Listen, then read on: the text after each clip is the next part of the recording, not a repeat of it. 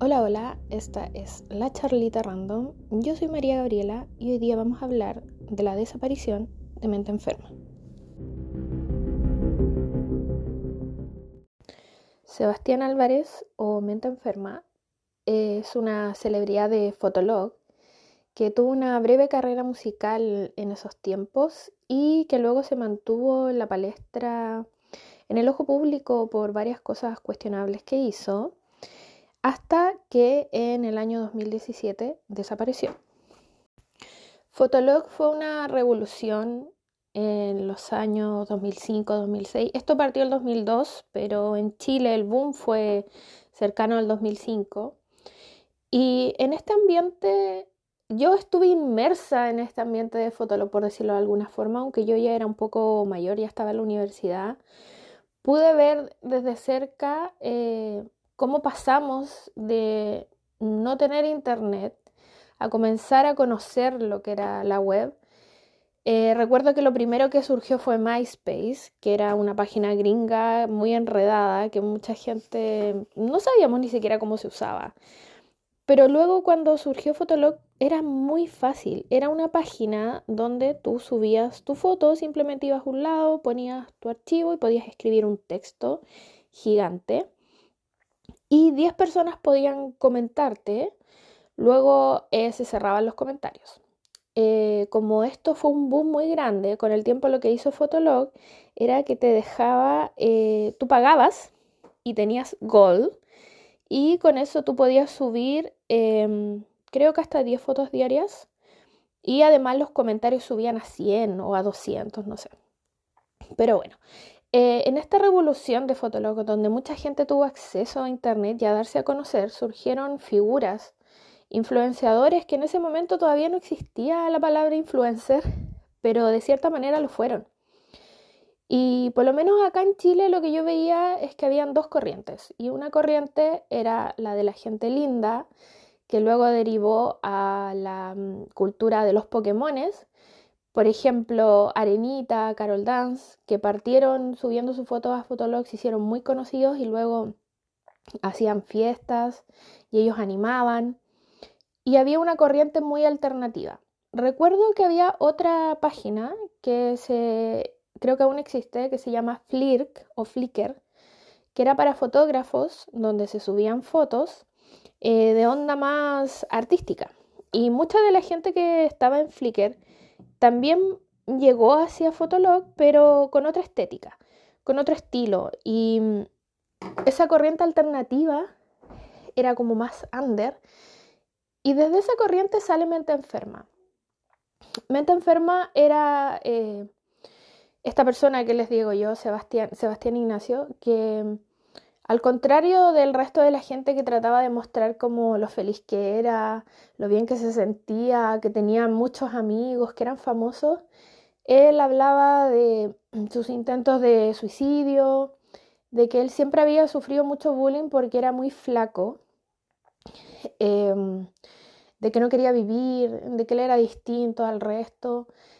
Y mucha gente enganchó con él, mucha gente de la movida emo y en esos tiempos también Marilyn Manson era como un ídolo para ciertas masas, entonces se combinaba eso, como el sentirse identificado con quizás no ser esta persona tan feliz, eh, gente que tenía algunos problemas, em, algunos trastornos, se identificaba con él, y también la gente que se, se, sentía atraída hacia la imagen de Marilyn Manson, que Sebastián lo copiaba mucho en sus looks, pero él decía que no, que él era auténtico, y que no le copiaba a nadie, pero se notaba mucho que estaba inspirado en lo que es Marilyn Manson. Durante este tiempo, según lo que contó Sebastián, él hacía unas muñecas que vendía en Estación Central y a medida que se fue haciendo más conocido a través de Fotolog, la gente además de ir a comprar, lo que hacía era sacarse fotos con él, subirlo a las redes. Como le digo, él es parte de los comienzos de los influencers en Chile. Y luego de esto, eh, se consiguió o alguien lo llamó, él cuenta que lo llamaron, pero no, sé, no sabemos en realidad cómo se gestionó esto, para una entrevista en una radio. Y esta entrevista iba a ser media hora, pero estuvo muy buena, muchos auditores llamados, entonces al final se alargó cerca de dos horas. Y con el tiempo él sacó un disco, un álbum musical que se llamaba Mente Enferma. Este disco lo podemos encontrar en YouTube, no, no está como en ninguna parte oficial, sino que gente que recopiló la música y las canciones eh, llevan los nombres de distinto a los demás, Enfermo Esquizo, Maldito Sufrimiento. Son todos en esta onda que le digo como muy emo.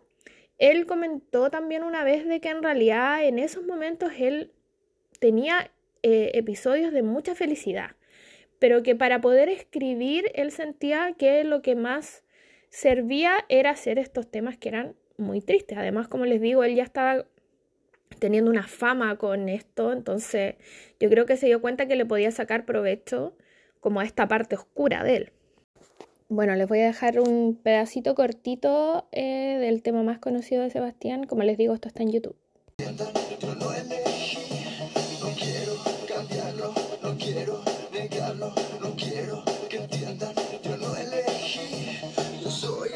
Para mí esto es muy Marilyn Manson. Ya, aquí voy a corroborar porque el disco se llamaba Personalidad Limítrofe, pero si lo quieren buscar en YouTube, pueden buscarlo por Sebastián Ignacio, Mente Enferma.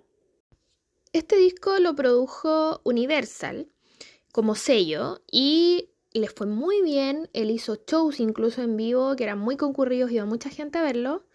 Y luego con el paso del tiempo esto decayó, finalmente Fotolog eh, se cerró o más bien se dejó de usar y mm, durante mucho tiempo no se supo nada de él.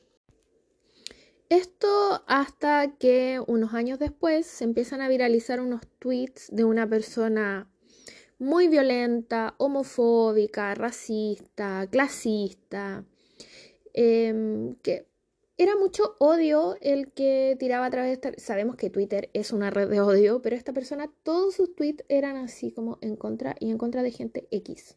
Como voy por la calle y vi a esta señora y me molesta porque es fea, porque es gorda, porque es pobre y todos así como, ¿qué le pasa a esta persona? Hasta que alguien se da cuenta que es Sebastián, que es el famosamente enferma que ya eh, con unos años más había cambiado de look, em, seguía estando muy flaco, que para él siempre fue un orgullo el ser muy delgado, y mm, pelo corto. Yo recuerdo de este tiempo, no sé si fue justo en este momento o un poco más adelante, que él trabajaba como estilista, era de la quinta región y en ese momento vivía en la quinta región, ya no estaba en Santiago. Y, hacía muy bien su trabajo, había muy buenos comentarios. Pero esto se veía opacado, como les digo, por el odio que él profesaba en redes sociales. En ese momento Twitter era como la red que estaba de moda en el momento, Facebook estaba recién partiendo. Y eh, también recuerdo que él mostraba eh, que era alcohólico, era adicto a las drogas, consumía mucha cocaína, pero se jactaba de su consumo de cocaína y se jactaba de beber todo el día, hacía, andaba con unos envases como, no sé, ponte tú, de jugo, de bebida, pero dentro tenía alcohol. Y pasaba así, eh, tirando odio, bebiendo en las redes, comenzó a subir videos también cuando estaba ebrio, eh, jaladísimo, y también eh, comentó no, perdón, no es que lo haya comentado, sino que según lo que él iba hablando, se mostraba que posiblemente tenía un trastorno de la conducta alimentaria porque em, decía que bebía para no comer, que no quería comer, eh, o, ay, eh, no sé, llevo tres días sin comer nada y solo me tomé un café y me tomé tres botellas de vodka. De ese índole eran sus posteos. Acá es cuando mente enferma se transforma en Siab. que es como su nuevo eh, apodo, por lo menos en las redes, sus redes llevaban estas, eh, esta sigla porque eh, era su nombre, Sebastián Ignacio Álvarez Bernales, CIAB, pero él ocupaba 2S, 2I, 2A y 2B. Y así lo podías encontrar en todas las redes. Su bio de Twitter decía, mente enferma, hay dos cosas que detesto en la vida, el comunismo y estar sobrio. Acá les voy a dejar un audio de un video que él compartió en sus redes para que vean a lo que me refiero de las cosas que él decía o escribía. por usted, morbia fea, que se hacen las ofendidas por las cosas que escribo yo, por las cosas que escribe alguien, y no se sienten ofendidas cuando se ponen un completo en el hocico y comen, y comen, y comen, y se ven asquerosas, güey. Salud por usted. Bueno, uno de los temas que también fue bastante polémico eh, fue su orientación sexual. Durante el tiempo de mente enferma, con este look más emo, sabemos que este look es un poco andrógino, entonces mucha gente confundía a veces eh, este tipo o este estilo con ser homosexual.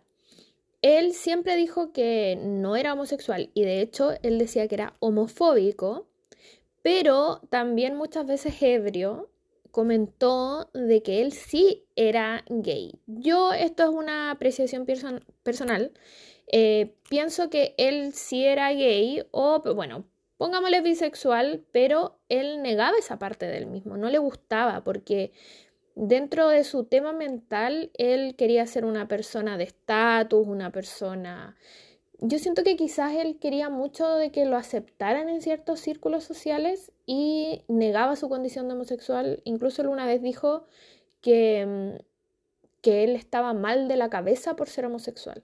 Entonces hubo mucha polémica y él tuvo una pareja, eh, recuerdo que se llamaba Valentina, era una chica preciosa, preciosa, muy rubia, porque también él siempre aspirando a la gente rubia, cuica, de plata, etc.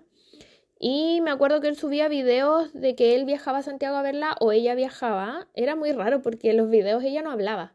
Nunca habló.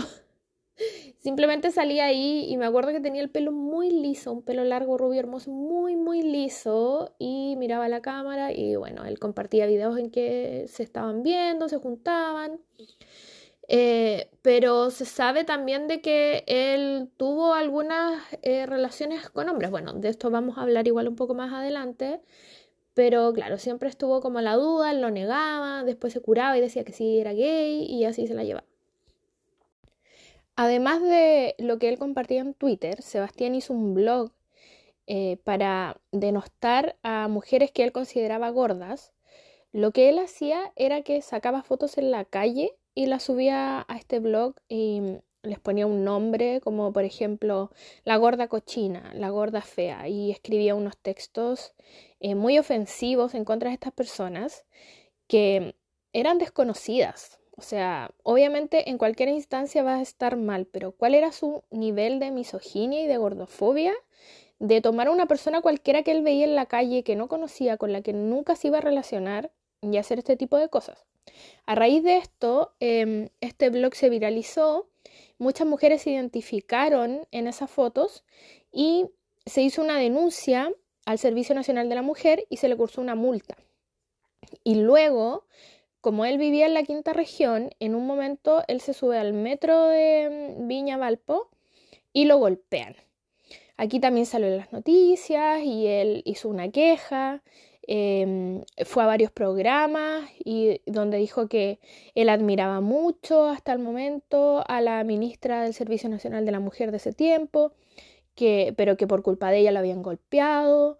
Él nunca asumió su culpa, sino que decía que él era una persona cualquiera que podía hacer estas cosas y que al haber hecho esta denuncia, como que la misma gente que lo había denunciado, en el fondo había hecho público esto y se había masificado y que por culpa de eso a él lo habían golpeado. Él nunca asumió la culpa de lo que estaba haciendo y del odio que estaba generando para que la gente llegara a esos extremos de verlo en la calle y golpearlo. Luego de la golpiza y de la denuncia, él dio de baja este blog y nuevamente empezó de a poco a desaparecer como eh, del tema nacional. Pero debo confesar, y pienso que muchos de los que van a escuchar este capítulo también em, seguíamos a Sebastián. Lo teníamos en nuestras redes. ¿Y por qué lo teníamos en nuestras redes? Porque se transformó en consumo irónico. Muchos lo seguíamos para ver qué tontera iba a escribir, qué tontera estaba haciendo. Por eso les comenté yo que yo sabía que en un momento él estaba trabajando de estilista, estaba en Viña del Mar. Eh, él trabajaba en una peluquería del mall, así que de repente la gente decía como, ay, fui al mall y vi al, vi al Mento Enferma, al CIAP. Ya, ya se transformó en un personaje como de la farándula criolla. Entonces muchos lo seguíamos. Y personalmente me quedé con eso, de que él estaba en Viña trabajando de estilista, que le estaba yendo bien. Sí seguía mucho con el tema de no comer, de su anorexia, de tomar mucho alcohol, de consumir muchas drogas. Y incluso recuerdo haber comentado con amigos así como, bueno, el loco es seco en lo que hace eh, de estilista, de peluquero, debería dedicarse a eso, como que bacán, le va la raja. Nos quedamos con eso. Me acuerdo que durante un tiempo, como que de a poco yo también me empecé a olvidar de esta persona, hasta que en un momento se comenta de que se había ido al sur. Fue como muy extraño. ¿Por qué? Porque él, como les digo, siempre aspiró a estar como gente con plata. Él contaba que atendía viejas cuicas que le pagaban no sé cuánta plata por un corte, por teñirse, no sé qué. Y, y de repente eh, se fue al sur a un pueblo donde no había nada. O sea, sí, quiero decir, no conozco, pero pienso que con Cueva había internet. Entonces me pareció muy extraño porque él era una persona muy urbana. El lugar elegido para vivir era Curiñanco, que está em, cerca de Valdivia. Como les digo, es una localidad rural, tiene cerca de mil habitantes. Y ahí nos enteramos que él tenía una pareja, hombre, que él le llamaba mi gringo, eh, de nombre Michael Rowe, y de hecho él se puso en sus redes Sebastián Rowe, como imitando cuando los gringos se casan y toman el apellido del marido. Y comenzó a compartir videos, estos videos también están en YouTube, de, de ellos juntos, del lugar donde vivían, de su familia y él con el gringo. Y también recuerdo, me, quedó muy marcado que una vez mm, compartió, no sé si era una foto o un video eh, de que pedían vodka a Santiago o, bueno, quizás algunas a Valdivia quizás, eh, pero claro, como que él seguía con el consumo de alcohol muy alto, entonces pedían cajas, porque como les digo, de verdad que era un lugar muy, muy pequeño. Entonces no era como que ahí había una boti para comprar en cantidades, entonces ellos pedían cajas y cajas de, de alcohol a, no sé si a Valdivia o a Santiago. Michael tenía 50 años y Sebastián tenía 31. Se conocieron en la quinta región, donde Michael llevaba varios años viviendo él era un ex marín de California que recibía una pensión bastante alta eh, de parte del gobierno de Estados Unidos, de la milicia, entonces eh, vivía con eso y lo que comentaban los conserjes de donde él había vivido anteriormente antes de irse al sur, eh, de que era un tipo callado, no se relacionaba con nadie, pero cuando bebía cambiaba su temperamento y era muy violento. Y en esto, eh, bueno, se asemejaba mucho lo que pasaba con Sebastián, o sea, al parecer ellos principalmente se dedicaban a beber, porque como les digo, vivían del dinero que Michael recibía, en el fondo no tenían que trabajar, y se dedicaban a beber y durante este tiempo también Sebastián comenzó a compartir videos un tanto tétricos, como vivían también en este lugar rural, grababan cosas en el bosque, y cosas así meas lúgubres. Eh, se supo también que tuvieron un problema porque ahí mismo en Curiñanco entraron a un cementerio indígena, eh, a un lugar sagrado, entonces sacaron tierra y ahí una persona los habría pillado y ahí tuvieron una pelea.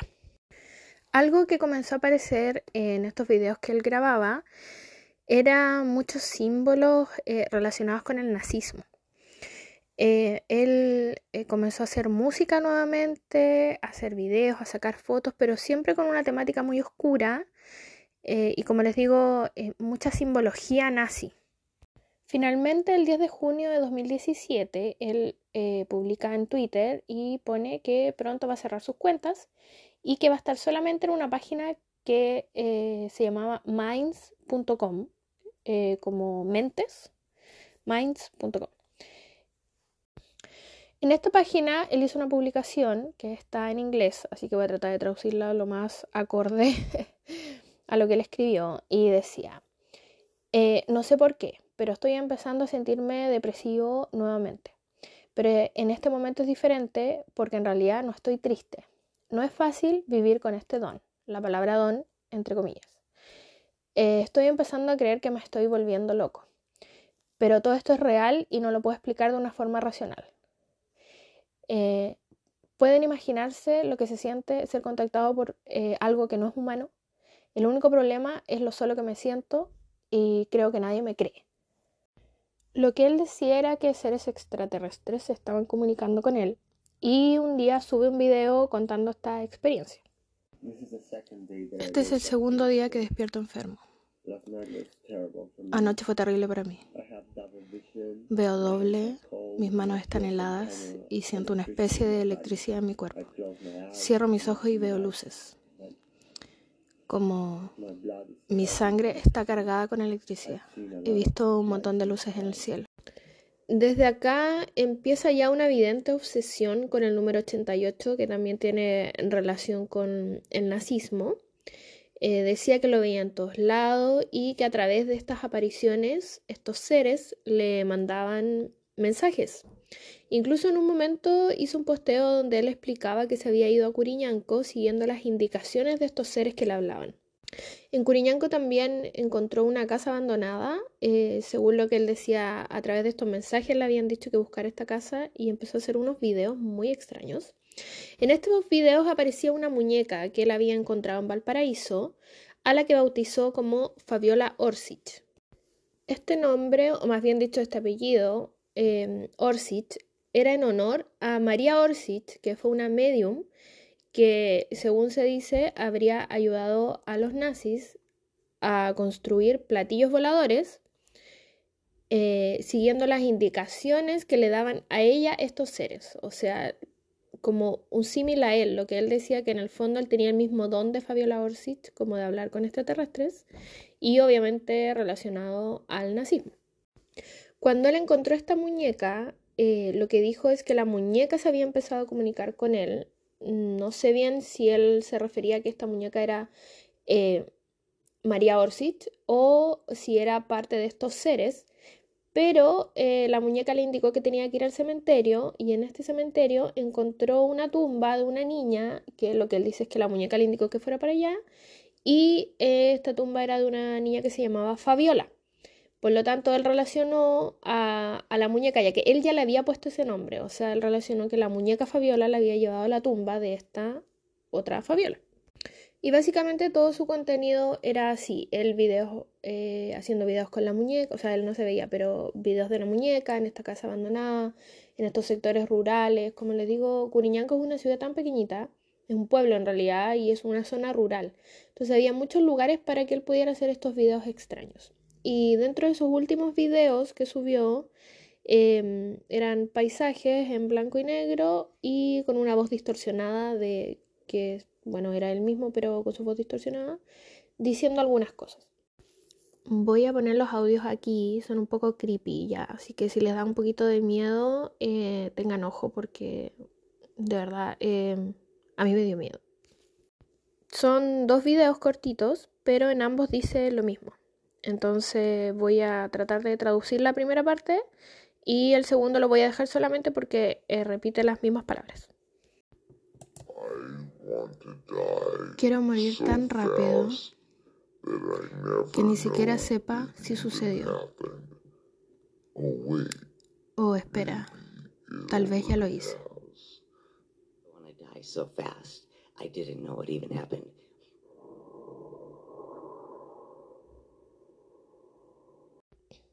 Estos fueron los últimos videos que él subió a redes sociales y desde septiembre de 2017 no se supo nada más de él. Tiempo atrás, años atrás, cuando él estaba en la polémica, él había fingido su muerte. Em, había puesto en Twitter así como eh, los restos de Sebastián serán velados en tal lugar, bla, bla, bla. Entonces, ahora eh, en 2017 él desaparece y se empezó a especular que algo le había pasado eh, que probablemente también que se había suicidado por su historial eh, médico y, por las cosas que él siempre hablaba, eh, pero también había mucha gente que decía, no, está inventando, va a volver, va a aparecer, esto es un proyecto, estos videos medios locos, a lo mejor algo va a pasar ahí. Pero el tema es que desde 2017 no se sabe nada de Sebastián. O sea, Sebastián desapareció. Pasado unos días, eh, la gente en las redes empieza a dar cuenta que Sebastián no ha vuelto a publicar, empiezan a, a preguntar así como, hoy alguien sabe qué pasó con Siab. Em, también su familia, sobre todo su hermana, Em, se preocupa. Él tenía una relación eh, no tan cercana con su familia, pero sí hablaban eh, constantemente, no todos los días, eso me refiero con que no eran cercanos. No eran de hablar todos los días, pero sí hablaban de forma constante. También su familia los fue a ver a Curiñanco. Hay videos de su familia compartiendo con él y con el gringo.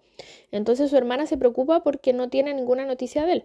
Y su hermana ha sido la principal impulsora de su búsqueda y se descubre que el gringo tenía también una página en Minds y el día primero de octubre del 2017 él escribe, hola, eh, mi pareja me dijo que iba a cometer suicidio y se fue con mi perro tres días atrás. ¿Cómo va su día? Luego pasan cinco días más y él escribe un texto un poco más largo. Está en inglés, así que voy a tratar de traducirlo lo más fielmente a lo que él puso y dice, ¿qué hacer eh, si tu pareja quiere suicidarse? Si es joven, obviamente tratar de pararlo y conseguir la ayuda. Si él tiene 31 y se llama a sí mismo mente enferma y ha estado viendo psiquiatras y psicólogos toda la vida, solo le dije hazlo. El océano está enfrente de nuestra puerta. Eh, semanas antes, él había tenido una sobredosis de alprazolam y pseudofedrina. No quería suicidarse, solo quería drogarse. Nos cambiamos hacia Curiñanco para poder terminar con su adicción a la cocaína. Cuando él se fue en su misión, no se llevó nada. Mi perro lo siguió. Ya pasaron nueve días. Nadie lo ha visto ni ha escuchado nada en sus redes sociales. El gringo señaló luego, cuando ya esto se dio a conocer, de que él había declarado ante la PDI y que él lo que le importaba era saber si Sebastián estaba vivo o no eh, para poder darle un cierre a este tema. O sea, él básicamente no estaba, o sea, no es que no estuviera preocupado, sino que lo que mostraba era que no quería saber más de él. Luego también la hermana contó que le había mandado un WhatsApp eh, Sebastián a ella y luego había apagado el celular lo que dice Michael Rowe es que él se fue al bosque y que su perrita era una perrita, eh, lo, siguió. Y en el WhatsApp lo que decía es que, eh, bueno, Sebastián tenía un sobrino, entonces le decía que si el sobrino preguntaba por él, le contara por favor solo lo bueno, nada lo malo, y em, que esta vez lo iba a lograr, que se sobreentiende que sería como que él se fue a suicidar. Finalmente ya han pasado cinco años desde la desaparición de Sebastián. Nunca se encontró su cuerpo, se hizo una búsqueda en Curiñanco. Del gringo no se sabe nada. El gringo se fue de Chile. Eh, y acá hay dos teorías. Obviamente hay gente que piensa que él fue a suicidarse. El tema es que si se suicidó, ¿dónde fue? Porque nunca encontraron su cuerpo. Y eh, la segunda, y que también fue muy, muy fuerte, muy debatido, es que el gringo le hizo algo. Porque, eh, como dicen, si bien él ya estaba un poco cansado, quizás aburrido de, estos problemas, se sabía que ellos tenían una relación muy violenta. Ambos eran muy violentos con trago, ambos eran alcohólicos eh, y se cree que a lo mejor el gringo le pudo hacer algo porque finalmente el gringo apenas pudo, eh, pescó sus cosas y se fue. Nunca se involucró en la búsqueda, dio su testimonio y literalmente desapareció. Em, ahora, eh, lo que pasó un poco después, porque podríamos creer que aquí se cerraba esto, sí quiero evidenciar y dejarlo ya desde ya claro que eh, no se sabe nada de Sebastián, no se sabe si está vivo, no volvió, porque también mucha gente dijo, no, esto es parte de su performance, eh, lo mismo que le decía hace un rato, él va a volver y nos va a decir, oh, me reí de todos, y, pero no, ya pasaron cinco años y no hay antecedentes, de Sebastián no se sabe nada.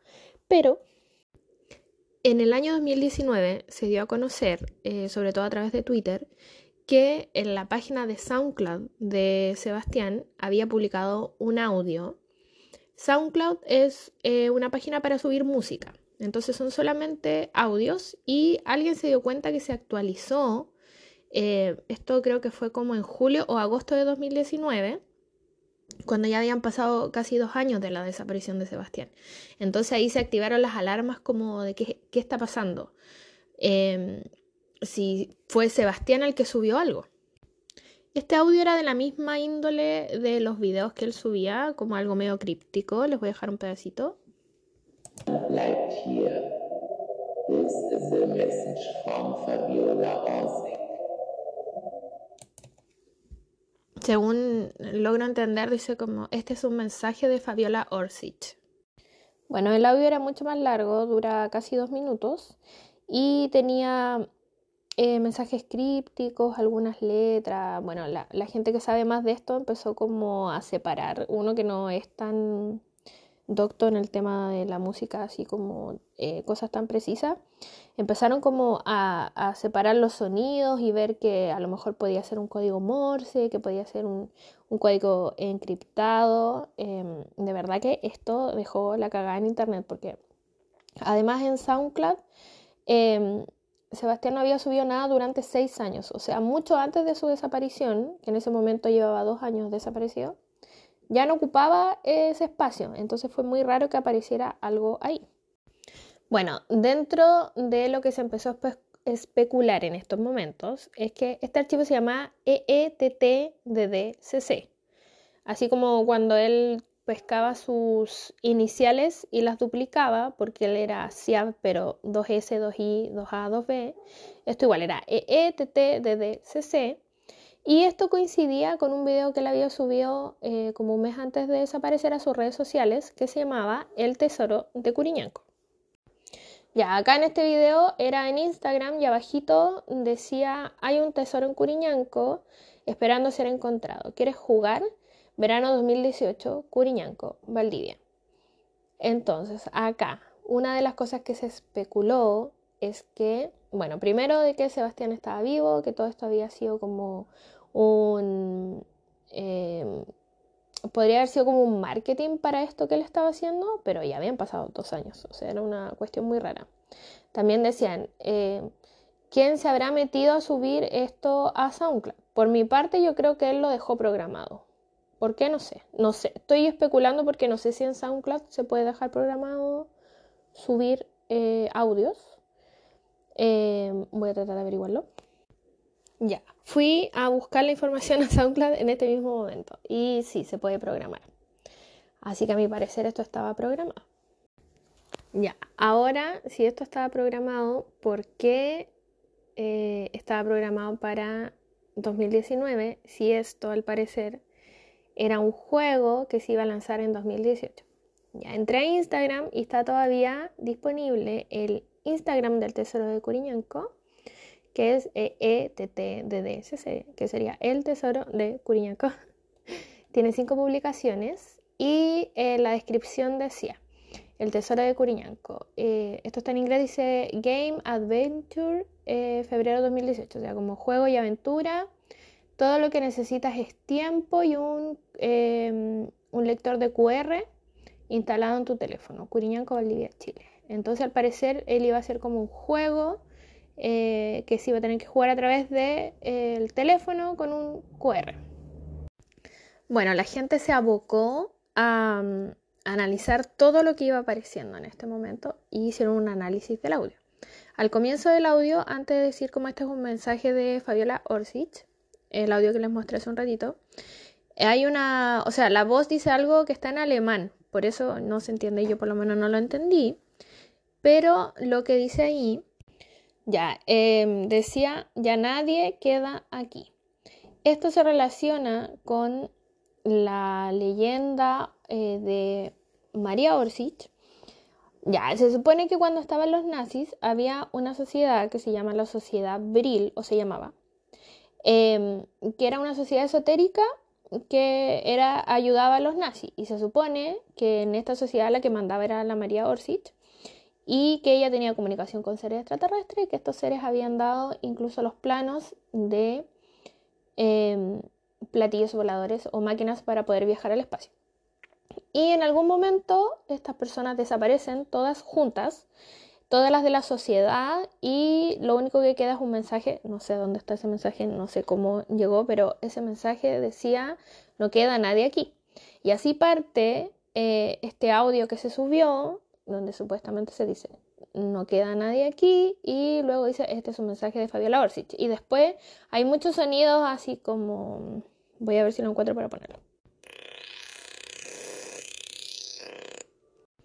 Ya, estos sonidos los analizaron, no me pregunten cómo, también es algo muy específico, que se hace en la música, y se separaron, y se pudo ver que detrás de estos sonidos habían dos imágenes.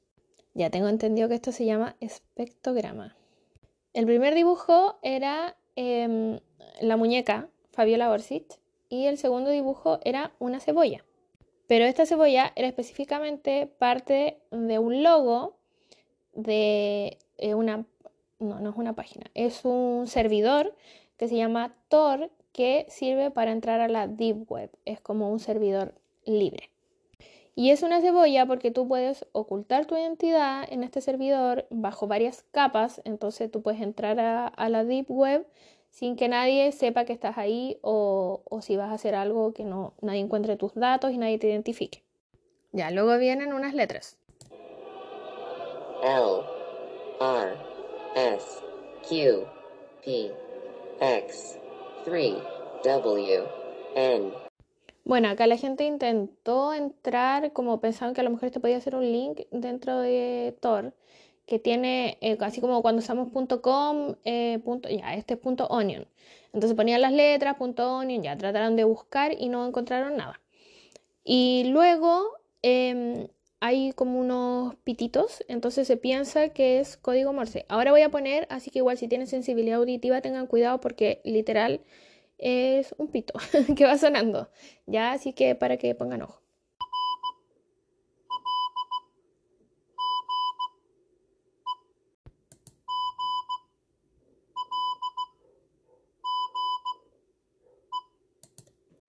Bueno, acá sí lograron descifrar el código Morse eh, y obtuvieron unas letras, pero de ahí mm, quedaron como en nada, como que no, no pudieron identificar qué pasaba con las letras que habían encontrado al principio, tampoco con las del código Morse, pensaban que a lo mejor esto podía estar relacionado y gente como más aficionada con el tema de, la, de los cifrados y cosas así, estuvo muy pendiente de esto, pero no llegaron a nada.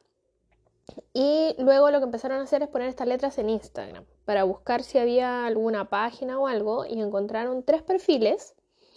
Eh, el primero que encontraron eh, tenía la imagen de la muñeca eh, Fabiola Orsic y decía FO, como en la descripción, que es Fabiola Orsic. Después encontraron otro que también tenía la imagen y decía OF, que es Fabiola Orsic, al revés. Y encontraron un tercer perfil. El tercer perfil decía 88 y ahí, bueno, todos estos perfiles estaban privados, eh, no seguían a nadie, no tenían seguidores y tenían una publicación, porque cuando está privado se ve que dice la cantidad de publicaciones que tú tienes, decía una publicación. Y un youtuber que estaba siguiendo este caso le habló a esta cuenta y la persona solo le respondió 88 y de ahí nada más. Ya, y luego alguien encontró un link de, dentro de todos estos cifrados, letras, páginas que andaban buscando pero te pedían eh, nombre de cuenta y usuario. Finalmente alguien logró entrar y esto llevaba unas cámaras. Estas cámaras arriba decían Hi Hitler y eran como cámaras de seguridad que estaban como ocultas. Finalmente buscaron el IP eh, y esto estaba en Alemania. Entonces fue así como, ah, este weón está en Alemania. Empezó la gente como así como enojarse, como que está pasando, nos mintió y bueno, ustedes saben que la gente es un poco fanática, porque al final, si el loco hubiese estado vivo y estaba en Alemania, bueno, para mí súper bien, pues si es, una persona desaparecida, o sea, si hubiese engañado a toda la gente durante todos estos años con su desaparición, quizás su familia podría enojarse, pero el resto de las personas, ¿por qué están enojados?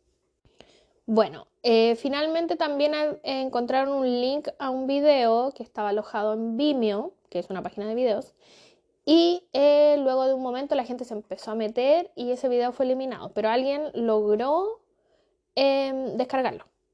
Bueno, y este video finalmente se descubrió que, porque eran imágenes crípticas solamente, se descubrió que eran parte de un videojuego, entonces ahí se supo que este video era falso y se empezó a especular que quizás estas páginas de Instagram y toda la última parte, lo que se había desglosado de este audio de SoundCloud, no el audio en sí, sino que el resto de cosas em, eran inventos de otras personas que estaban como boludeando a los que estaban siguiendo este caso. Y de hecho también descubrieron que la cámara que mostraban era eh, un gallinero. Entonces nada de lo que vimos al final y de lo que yo les comenté era real. O sea, me refiero que no era parte de el juego de Sebastián ni de las creaciones de Sebastián. Así que nada, pues chiquillos y chiquillas, eh, finalmente esto quedó en nada de a poco se empezó a descubrir que muchas de las cosas que iban comentando, armando, era todo falso. Muchas de las cuentas que participaron en esta búsqueda también fueron desapareciendo, por lo que no se sabe si también eran parte como de esta farsa. Y todo este cuento y toda esta mm, desesperación por saber qué estaba pasando quedó en nada. Y esos fueron los últimos antecedentes, como le digo ya, desde la fecha de desaparición han pasado cinco años, tres años desde esta locura colectiva por el SoundCloud activado de Sebastián. Y nada, no sé qué piensan ustedes acá, este es el primer caso que hago que no tiene una respuesta, que no sabemos lo que pasó.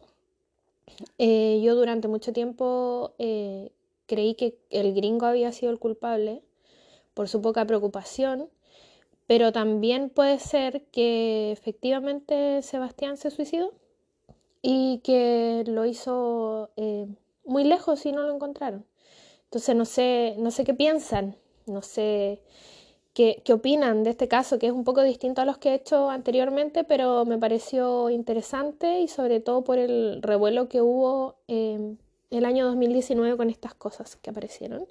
También me parecía que Sebastián era una persona muy talentosa, eh, que tenía eh, muchas ideas, porque si bien esto, a mí me da mucho miedo todo esto que hizo, al final eh, también siento que es muy creativo y que quizás esto hubiese resultado muy entretenido, muy bueno para él, pero lamentablemente no, no llegó a buen puerto. Así que esos chiquillos.